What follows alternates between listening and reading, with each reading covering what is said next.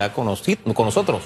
Buen día, bienvenida. Buenos días, ¿cómo están ustedes? Espectacularmente, usted es muy guapa, como siempre. Bueno, muchísimas gracias, pero tú guapísima también y qué lástima que no puedas enseñar esas piernas de las que hace alarde, pero lo que me gustaría más es que vieran cómo está nuestro, eh, el que nos entrevista, nuestro entrevistador eh, vestido de la cintura para abajo Sí, sí, sí, también. sí, sí.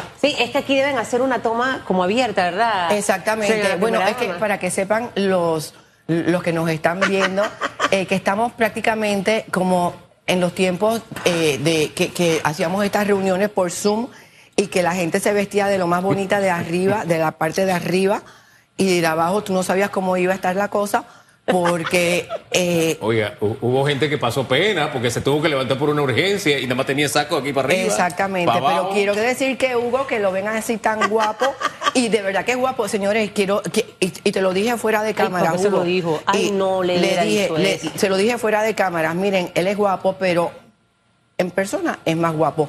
Hay gente Ay, mi que madre. hay gente que en televisión tú dices, wow, qué belleza, qué linda, y cuando la ves en persona, bueno, como que, como ¿Y que yo? te lleva. Eh, mi tú piropo a mí. guapísima, U- usted ve aquí guapísima. lo que Tú como, como que te asusta, como que, wow, la, la verdad que lo, lo que hacen las cámaras. Y una cosa que siempre he escuchado es que las cámaras te engordan unas cuantas libras. Así es que eh, dicen que siempre te engordan como unas cinco libras más.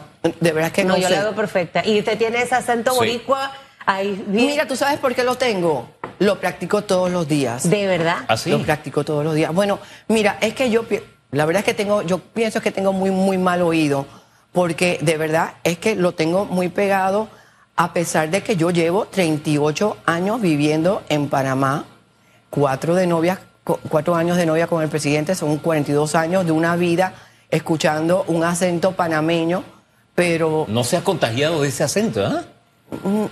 Pues fíjate, mira qué gracioso. Ustedes piensan que lo tengo muy pegado, muy arraigado mi acento eh, de puertorriqueña. Pero cuando voy a Puerto Rico, Habla como panameña. no, la gente me dice, tú no hablas como puertorriqueña. Así es como que estoy, estoy en, en- en un mundo que, que no sé si es para un lado Bueno, o para pero otro. usted es más panameña que. Bueno, yo, soy, yo sí te puedo decir que puedo ser probablemente la puertorriqueña más panameña Eso, que existe. eso, y a eso, eso. Sin mucho a orgullo, a mucho orgullo, porque no solamente he venido a este país eh, por amor, que fue lo que me trajo. Yo llegué aquí muy jovencita, 25 años O sea, que usted dejó su país por amor.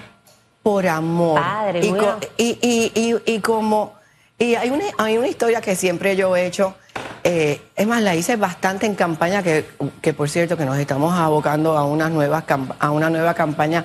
Y todo, todo el mundo quiere saber no solamente las críticas, sino las propuestas que hay, pero a la gente le fascina eh, la, la vida de- de- de- de- del candidato. Y, y yo siempre dije que mi marido fue muy claro en ese tiempo que éramos novios. Me dijo, mira, Yasmín, si nos casamos, yo no tengo ningún interés, ningún interés de vivir fuera de Panamá. No me interesa. Así es que si te quieres casar conmigo, Santo. sabes que vas a hacer una vida en Panamá. Pero espérate, te llevo, te llevo un poquito más en la época, eh, en, la- en una época de- en los años 1985, yo me casé en el 85, era en plena época de toda la crisis política que existía en Panamá, eh, hasta que nos lleva a la, a la época de la invasión. Era una época muy difícil do- donde muchísimos panameños Se fueron. se fueron y mi esposo tenía la posibilidad de irse, de irnos nosotros a, a- a Puerto Rico. Eh, mi papá, que mucha gente sabe que era un hombre de, un, hombre de negocios, eh, le dice, tú ven acá, yo te ayudo a, formar una empresa.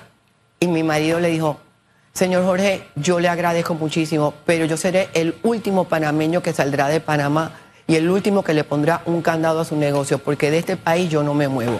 Así es que digo yo siempre, cuando me casé, yo no solamente le dije sí quiero a Anito Cortizo, sino le dije sí quiero a Panamá, porque yo sabía que aquí iba a estar yo. Bueno, Hombre, y y, este lo demuestra, disculpe, lo demuestra a través de hechos, porque estoy aquí hojeando un libro que se llama Cocinando Historia. Ya usted medio que lo mencionó, Susan.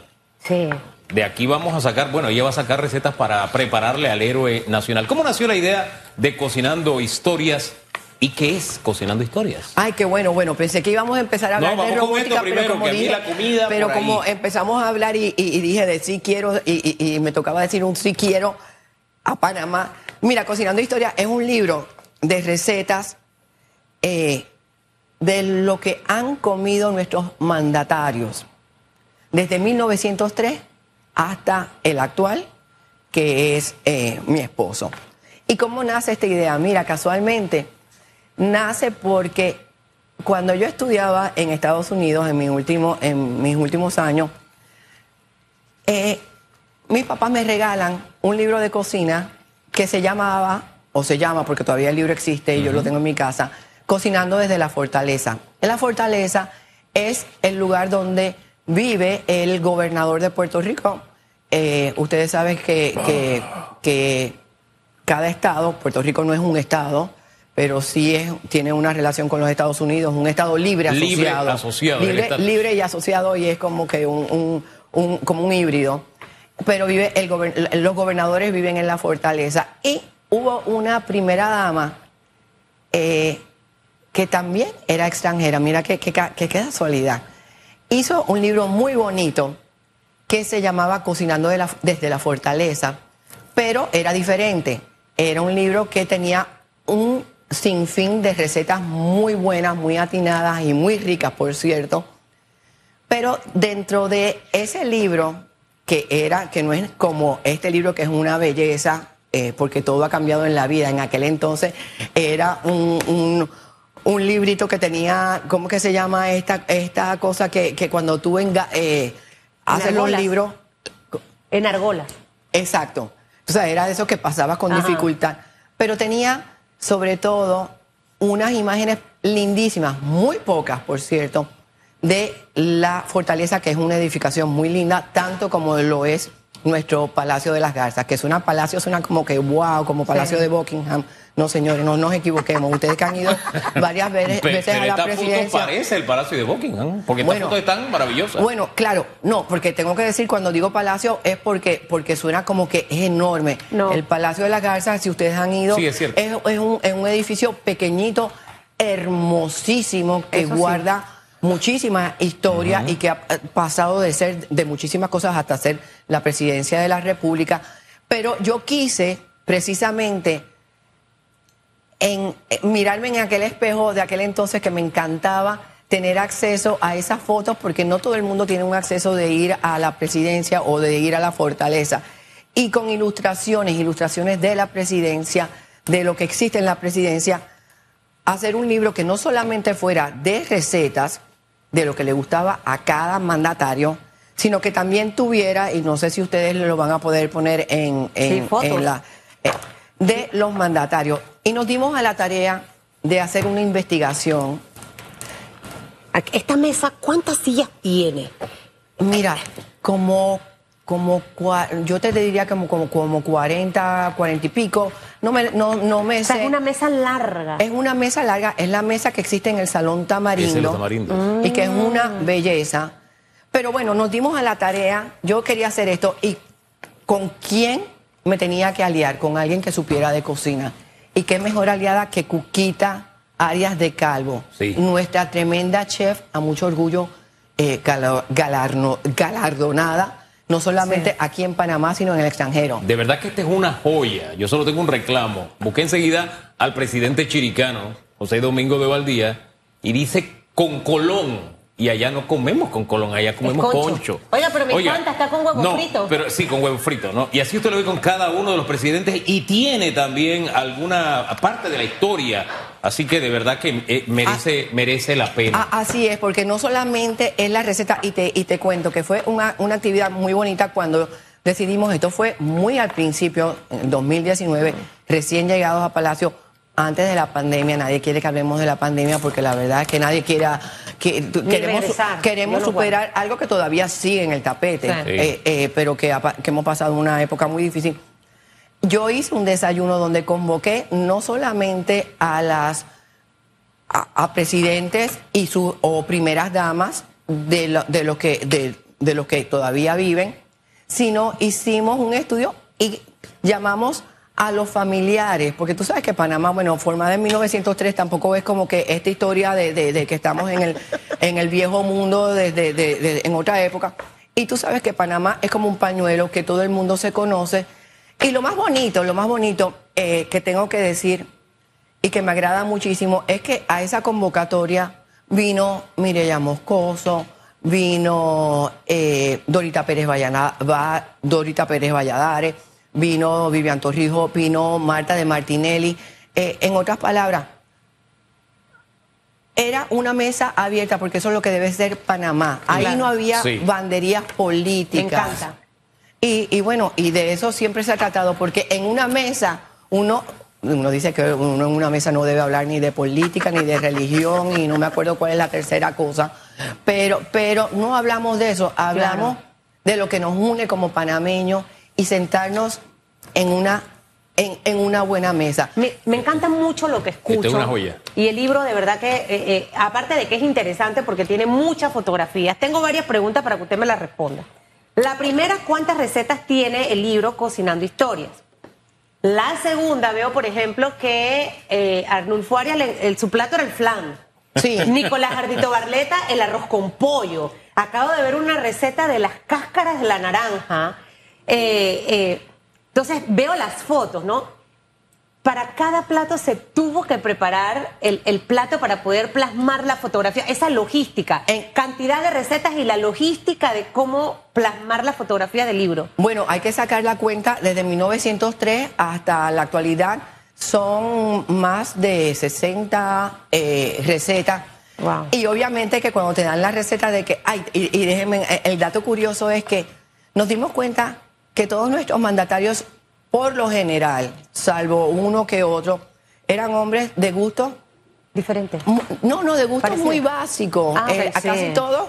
No, ¿qué pre- Ay, el sancocho. No, yo, señor, escojo otro plato porque el sancocho ya lo tiene el presidente tal. Y el otro Eh, cocada. es cocada. Pero ¿sabe por qué es interesante también? Porque nos dimos cuenta, eh, habían platos que habían que hacerlos en conservas cuando las neveras no eran comunes en Panamá. Es cierto. Entonces, acuérdate que eh, la nevera, aunque es un invento que podía haber llegado, no existía a principios de siglo, no todo el mundo tenía la posibilidad de tener eh, nevera y entonces se hacían muchos platos en conserva. Por eso está el de la naranja, Me que es muy encantó ese de la naranja. ¿Cómo hicieron? O sea, Cuquita Entonces- fue, fue a la... a la-. Entonces se hacía la entrevista, se grababa la entrevista, eh, entonces te daban la receta, pero obviamente una cosa es una receta cuando te la entregan y tú a veces eh, te dicen, bueno, le echas un poquito de azúcar y un poquito de sal, pero tienes que graduar. Entonces, como cuando se están haciendo, cuando estás haciendo la receta, tienes que probarlo. Es decir, aquí hace falta un poquito más de sal. Bueno, añádele un cuarto de cucharadita más de sal. Añade eso en la receta. Entonces, tú sabes, es todo un proceso que, Sí. que, que lleva lo que es un proceso de curaduría del plato. Y eso toma tiempo. Y toma tiempo. Esto es un proyecto que nos tomó muchísimo tiempo. ¿Cómo cuánto? Bueno, ¿Más de dos empezamos, empezamos en la, antes de la pandemia, obviamente la pandemia nos puso en pausa y este tira, este, esto lo hicimos el año pasado, hicimos por fin la eh, el, el- el lanzamiento del libro. El, lanzam- el libro se hace en Perú. Eh, para, la- para todo lo que era la fotografía, la separación de colores. Claro. Eh, Pero las fotos aquí en el palacio. las fotos Todo fueron a- aquí en ¿Y en la Palacio. cocina del palacio se preparaban estos platitos? Se, se preparaban en varios lugares. En casa Ah, de ok. Cuquita se hicieron muchísimas cosas también. eh, Y pero al presidente le encantan nada más los langostinos con... No, la- el presidente es muy de sancocho también, pero yo como le dije, no, yo no le digo presidente, por supuesto. eh, eh, eh, eh. ¿Cómo le dice? ¿Nito? No, ¿cómo Pues fíjate, Nito solamente cuando estoy un poco brava. ¿De Eh, verdad? Siempre, sí, sí, sí, sí. De verdad que. Y nunca- cuando no está brava, ¿cómo le dice? Eh, siempre nos decimos negro, negra, negro. Él me, ella me dice negra, yo le digo negro. Ok. Eh, eh, te le dijo negro, ¿no? Ah, si me dice con Yasmín es que tampoco está muy contento conmigo.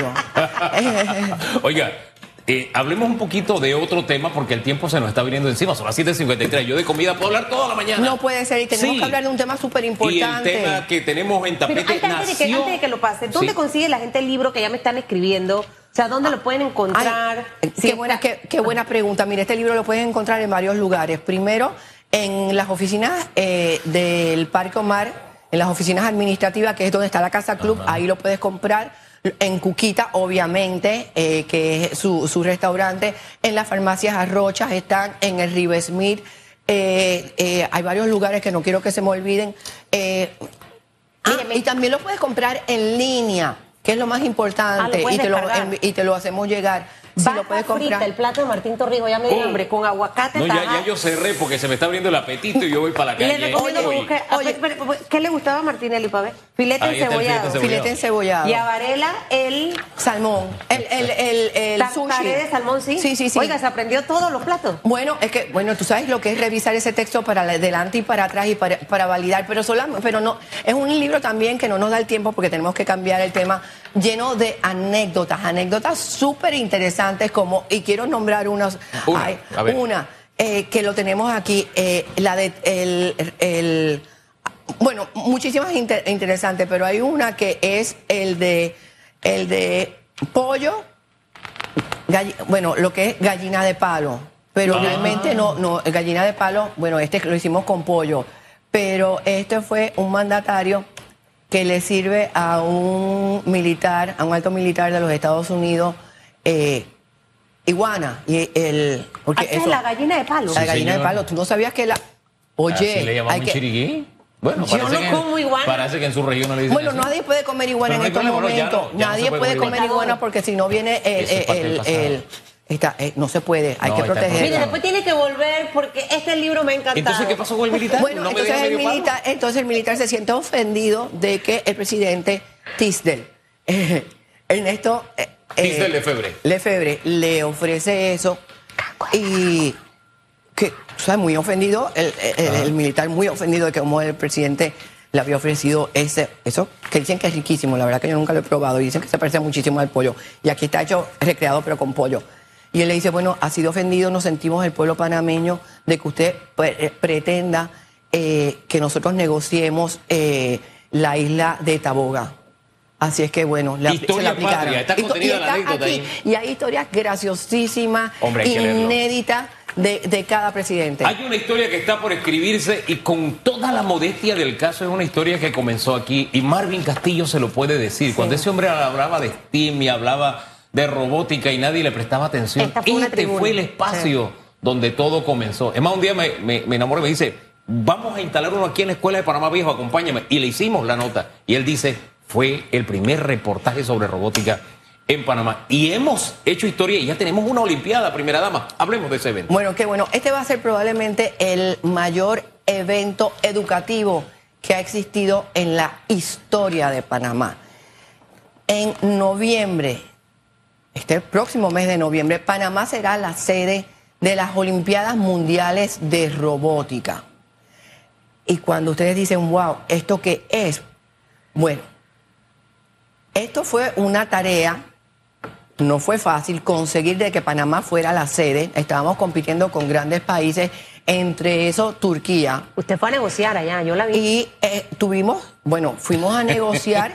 Sí. Y esto tenía que ser como un compromiso al más alto nivel para que vieran que nosotros estábamos hablando en serio y que estábamos dispuestos a hacer lo que fuera necesario para que se trajeran las Olimpiadas Mundiales de Robótica. Pero no solamente eso, porque esto es lo que va a quedar como si fuera eh, una obra de teatro o un gran show, pero ese es solamente como decir la pantalla, lo que se va a ver. Pero lo más importante es lo que hay que hacer para llegar ahí y lo que va a trascender. Ustedes, les doy las gracias por haber atendido a Marvin, que es un hombre súper comprometido con la educación en Panamá.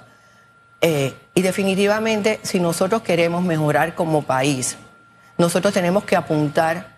Hay dos temas que son fundamentales para que un país evolucione. Primero, la gente tiene que tener salud, porque sin salud uno no puede seguir adelante. Pero otra cosa, y es el mejor nivelador social, es a través de la educación. Así es. Pero nosotros tenemos que movernos hacia un mundo cada vez más competitivo y nuestra educación no se puede quedar rezagada en, un, en una modalidad que ya no está acorde con los tiempos. Y por eso es la educación STEAM, de la cual yo soy embajadora. ¿Por qué? Porque si ustedes ven los fenómenos que pasan en otros mundos, en el fenómeno asiático, del que tantos queremos emular el fenómeno asiático, bueno, es gente, fueron países que apostaron por una educación STEAM, que no es otra cosa que educar de una manera novedosa, de una manera divertida, a través de la gamificación. La gamificación es a través del juego. Lo que es ciencia, tecnología, ingeniería, tecnología, matemática y arte. No sé si la dije bien. STEAM es de science, T, tecnología, E, de ingeniería, A, de arts, de arte y de matemática. Exacto, está completo. Entonces es una manera novedosa de integrar varias disciplinas, pero lo más importante es hacer que tú das un problema y tienes que solucionarlo. Claro. Pero tienes que usar toda esa ciencia. Pero no es que te dan la clase de matemática aparte, la clase de ciencia aparte, la clase. No, es todo integrado. Y para eso lo hacemos a través de la robótica. Entonces, ahora lo que vamos a ver en estas Olimpiadas Mundiales de Robótica es no solamente a estudiantes de muchísimos países, van a venir personas de más de 90 países, Wow. estamos esperando, donde van a estar representados cada país en las ocho categorías diferentes que hay de, de, de las, de las Olimpiadas de Robótica, sino que vamos a tener no solamente a nuestros estudiantes también compitiendo y de las cuales ya se están preparando y hemos empezado ya en las competencias regionales y después vamos a las nacionales y de las que salgan en las nacionales son los que nos van a representar en las Olimpiadas Es Mundiales. decir, que en este momento, primera dama, estamos en, en- en ese escrutinio de ver quiénes van a ser y los chicos se están preparando. Como cuántos más o menos eh, eh, vamos a tener representando a Panamá, Eh, qué ocurre, los ganadores, al final me imagino que hay eh, varias categorías, para que nos hable un poquitito de esto y si la gente puede ir también a las Olimpiadas y ver, Qué, ¿no? qué bueno, sí, qué bueno. Mira, en las Olimpiadas Regionales ya comenzaron el 1 de junio y se extienden hasta el 11 de agosto. Y se van a realizar en 16 regiones educativas. Eh, por el momento hay 1.700, más de 1.700 estudiantes inscritos Wow, bastante. en 593 equipos a nivel nacional. Mira, esto es algo sumamente. Cada año, cada año ha ido creciendo.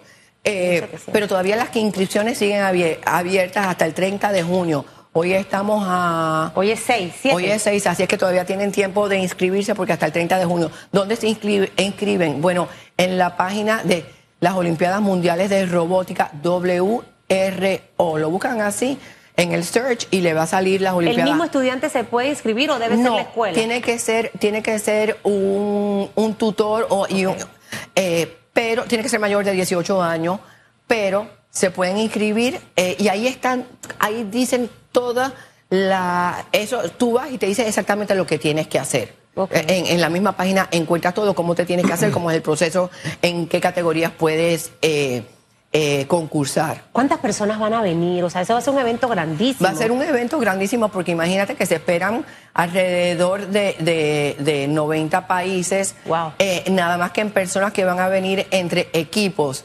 y los estudiantes que vienen de, de otras latitudes y que vienen acompañados de sus tutores y que vienen acompañados también de familiares, son como 4 mil personas que van a venir.